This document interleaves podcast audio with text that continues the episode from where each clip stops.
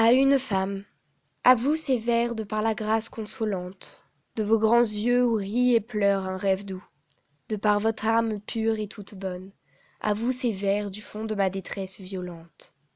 C'est qu'hélas, le hideux cauchemar qui me hante n'a pas de trêve et va, furieux, fou, jaloux, se multipliant comme un cortège de loups, et cependant après mon sort qui l'ensanglante.